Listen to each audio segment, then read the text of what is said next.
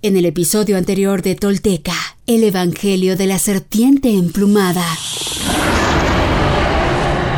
Aprovechando la hambruna que está azotando a los pueblos del norte de Anáhuac, Tezcatlipoca encomienda a los aztecas, uno de los pueblos del desierto, que migren al sur en busca de alimento. Él ve en este pueblo un medio idóneo, una herramienta que usar contra el señor de Tula ya comienza a tejer la telaraña de cizaña que envolverá a Seacatl.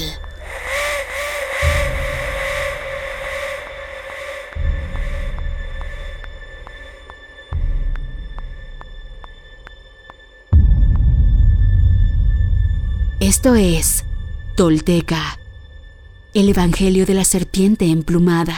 Todo esto sucedió y los textos y códices dan cuenta de ello. Estos son hechos reales.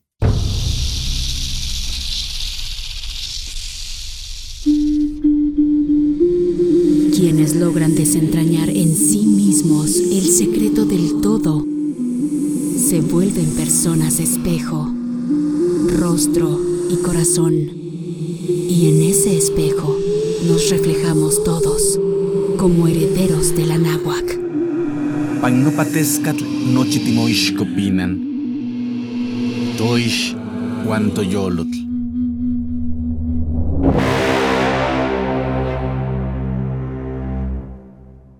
Tolteca, el Evangelio de la Serpiente Emplumada, un podcast basado en la obra de Frank Díaz y producida por Nación Tolteca y Fundación Donde Educarte para la consolidación de nuestra identidad y nuestro poder como cultura ancestral, vigente en el presente.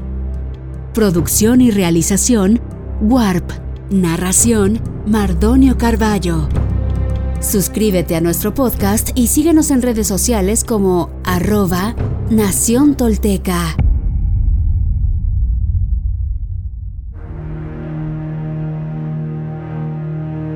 Tras expulsar a Tlacahuepan, llamó Seacatl a Huemac y le preguntó quiénes eran los aztecas. Son chichimecas que están entrando a nuestra tierra, respondió Huemac. Han sufrido tanto que piensan que la divinidad les ha abandonado, por lo que tratan de atraerla con sangre. Antes le daban codornices, pero ahora inmolan venados, águilas y ocelotes, y parece que han entendido que la deidad quiere sangre humana. Mucho se ofendió Seacat al conocer tal degradación y envió mensajeros a todas partes de Anáhuac para advertir a los pobladores que quedaban rigurosamente prohibidos los sacrificios sangrientos y que quien hablara de ofrendar personas sería castigado. Al conocer la prohibición, Tezcatlipoca, quien ya esperaba la predecible reacción de Seacat, sonrió torvamente y dijo a Ihuimecatl, excelente, prepárate que tenemos largo viaje.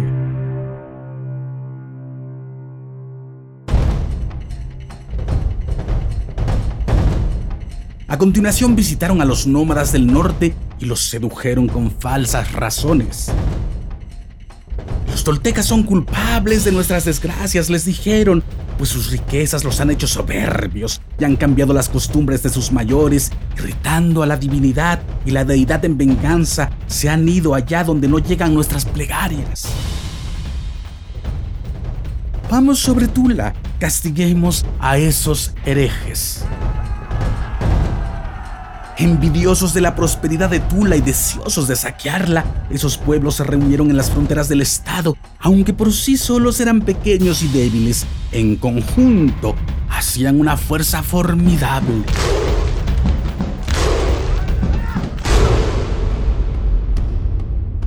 Fue informado Seacat de sus movimientos, pero no quiso enviar guerreros, pues dijo que es un deber hospedar a quienes huyen del hambre y que hostigar a personas desesperadas le crearía problemas a la nación.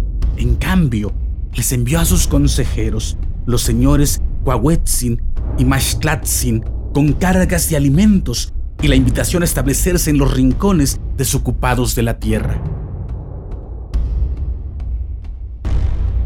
Al enterarse de esto, dijo Tezcatlipoca a Ihuimecatl, la fruta ya está madura regresemos a Tula. Al día siguiente ambos se disfrazaron de humildes peregrinos y fueron a la casa de Huemac. Después de saludarlo, le expusieron su fingida preocupación. Señor, discúlpanos por traerte malas noticias, pero nuestro amor por Tula es mayor que nuestra prudencia. Tus siervos somos oriundos del monasterio de Tlamacascatepec, el monte de los sacerdotes. Al viajar por los desiertos del norte, hemos descubierto una conspiración de los chichimecas. La guerra se cierne sobre nosotros. Pronto habrá ejércitos saqueando nuestras casas y destruyendo lo que tan trabajosamente hemos creado. Por favor, ve a alertar al penitente, respondió con tristeza Huemac. Estoy informado, padres, y ya le he avisado, pero no quiere escuchar, pues su compasión le impide ver el peligro y sus consejeros, en lugar de orientarlo, lo apoyan en su desvarío. ¿Qué podemos hacer? preguntó Tezcatlipoca. Huemac se encogió de hombros sin saber qué responder. En verdad se sentía atribulado por este asunto y ya había pensado en renunciar como ministro de gobierno, pues Seacatl le ataba de manos. Entonces, Tezcatlipoca le preguntó, ¿qué es preferible, que se pierda un hombre o que se pierda un pueblo? Si cumples con tu deber, puedes contar con el apoyo de los sacerdotes. Al escuchar su respuesta, se sumió en una gran confusión. Graves son tus palabras, oh sacerdote. Pero Tezcatlipoca añadió. Ustedes los ministros lo eligieron. Tlahtuani, representante de los toltecas. Ustedes son responsables de lo que ocurra. Es cierto, concedió Huema. ¿Qué propones? Respondió Tezcatlipoca.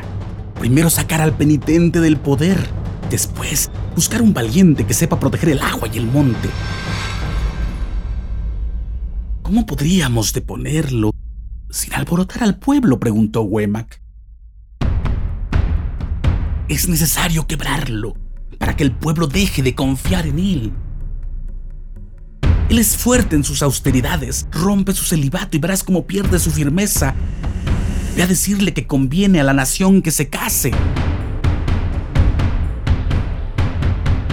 Aceptó Wembac las razones de Tezcatlipoca, pues lo había hechizado y le impedía pensar con claridad, confundido y con el corazón cerrado, se dispuso a llevar adelante el plan, sin saber que labraba la ruina de su amada Tula y de sus habitantes.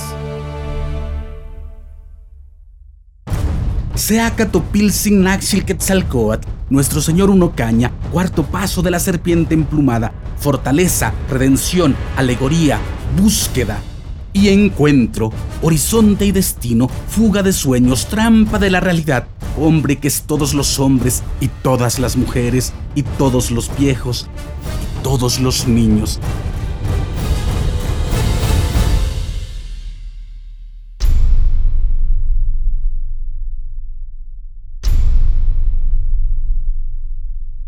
Hoy me pongo de pie, firme sobre la tierra Al reconocerme, reconecto orgulloso con mi maravilloso pasado. Dejo atrás la mentira, las falsas creencias y la vergüenza que me fueron impuestas. Sí, estoy listo para tomar mi destino. Hoy, después de mil años, he despertado. Soy espíritu tolteca que jamás fue conquistado. Hoy reconecto contigo, Anáhuac, nuestro verdadero, grandioso y milenario origen, para que, desde ahí, unido con mis hermanos toltecas, caminemos erguidos en el presente y hacia el futuro que forjaremos. En mis manos tomo conocer y morar, en el rojo y el negro, Intlili Intlapali, en la sagrada sabiduría tolteca, tesoro de la humanidad, que hoy regresa y devela su legado. Un camino para despertar y evolucionar en un mundo que se ha quedado sin imaginación ni respuesta. Así, basados en nuestra verdadera raíz tolteca, incorporando los últimos mil años de avances y sacrificios de hombres y mujeres de todas las culturas. Iniciamos la construcción de un futuro que sí es posible, deseable y esperanzador para la humanidad, el planeta y el universo. Sí, soy sagrado. Soy tolteca. Soy sagrado. He despertado y desde mi vulnerabilidad descubro mi verdadero poder. Una vez más, mi corazón brilla en el horizonte.